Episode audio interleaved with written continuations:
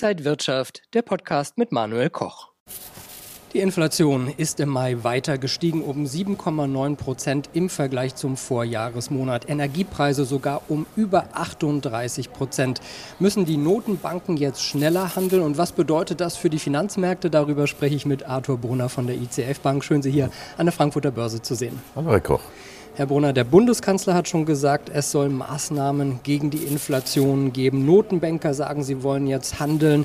Was können da EZB hier in Europa und die FED in den USA überhaupt machen, wenn sie nicht die, ja, die Wirtschaft abwürgen wollen und eine Rezession verursachen wollen? Äh, die FED ist in einer vergleichbar, vergleichbar komfortablen Lage. Die US-Wirtschaft ist relativ stabil und von daher ist die FED in der Lage, jetzt mit 50 Basispunkten Schritten langsam wieder die Fehler aus der Vergangenheit äh, gut zu machen, währenddessen die EZB im Moment nicht handlungsfähig ist, meiner Meinung nach.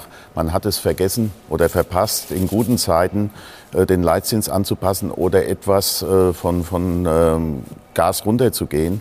Und jetzt steht meiner Meinung nach die EZB blank da, weil äh, auf der einen Seite Inflation herrscht und auf der anderen Seite die äh, wirtschaftliche Situation in Europa bei weitem nicht so stabil ist wie, wie in den USA und die EZB trotzdem äh, gezwungen ist, die Zinsen anzuheben, aber nicht so stark anheben kann, wie an, an sich von der Inflationsseite her angemessen wäre. Laufen wir denn Gefahr, dass die EZB irgendwie eine Rezession damit verursachen könnte oder noch bestärken könnte in Europa? Wir laufen mit Sicherheit in, in diese Gefahr. Die Märkte nehmen es eigentlich schon vorweg, wenn Sie die inverse Zinskurve sehen. Ähm, das deutet eher dahin, äh, dass wir eine Stagflation an den Märkten schon ähm, einpreisen. Und äh, die EZB hat es meiner Meinung nach eben verpasst, rechtzeitig den Fuß vom Gas zu nehmen.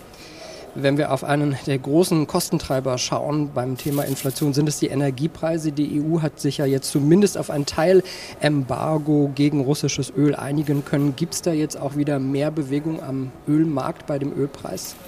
Äh, heute gibt es etwas Entlastung, weil sich Saudi-Arabien gnädigerweise bei dem hohen Ölpreis herabgelassen hat, etwas die Produktion zu erhöhen, ähm, um den russischen äh, Ausfall auszugleichen.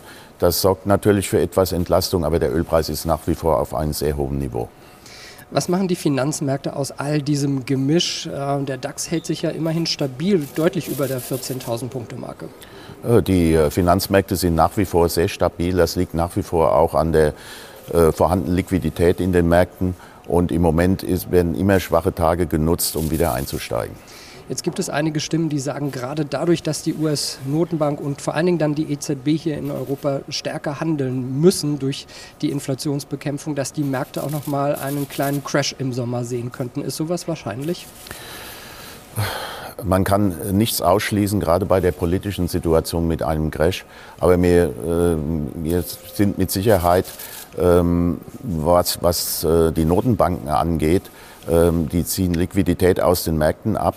Und wenn man sieht, wie äh, seit äh, Beginn äh, der, seit 2012 mit den aggressiven Notenbank-Liquidität, wie die Märkte gestiegen sind, so besteht jetzt auch die Gefahr, dass schleichend Liquidität aus den Märkten abgezogen wird und somit auch die Märkte nicht in einem Crash, aber graduell nach unten gehen werden. Die Frage ist ja, sind wir momentan in einer Bärenmarkt-Rallye? Also ist eigentlich der Trend nach unten, aber wir bäumen uns gerade mal auf und äh, gehen ein bisschen nach oben. Wie, wie sehen Sie die Lage? Ich sehe die, die Lage genauso, weil eben die Notenbanken werden das Geld abziehen. Der Herr hat es gegeben, der Herr wird es wieder nehmen.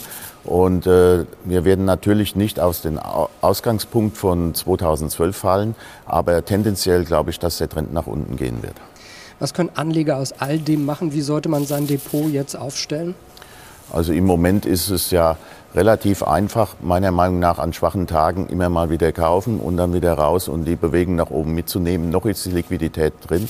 Allerdings meiner Meinung nach äh, geht die Tendenz in allen Finanzmärkten nach unten, weil eben die Notenbanken die Liquidität aus den Märkten abziehen werden. Gibt es denn eine Alternative zum Aktienmarkt oder muss man eigentlich dabei bleiben? Man muss dabei bleiben, bloß äh, diese Buy-and-Hold-Strategie ist im Moment vielleicht nicht mehr angebracht, sondern eher aktiv handeln und aktiv traden an schwachen Tagen äh, dann dies, diesen, äh, die Volatilität mitnehmen. Ich glaube, man äh, sich einfach nur hinsetzen, ausruhen, ist im Moment nicht angesagt sagt Arthur Brunner von der ICF Bank. Vielen Dank für Ihre Einschätzungen und danke Ihnen, liebe Zuschauer, fürs Interesse. Bleiben Sie gesund und munter. Alles Gute. Bis zum nächsten Mal. Und wenn euch diese Sendung gefallen hat, dann abonniert gerne den Podcast von Inside Wirtschaft und gebt uns ein Like.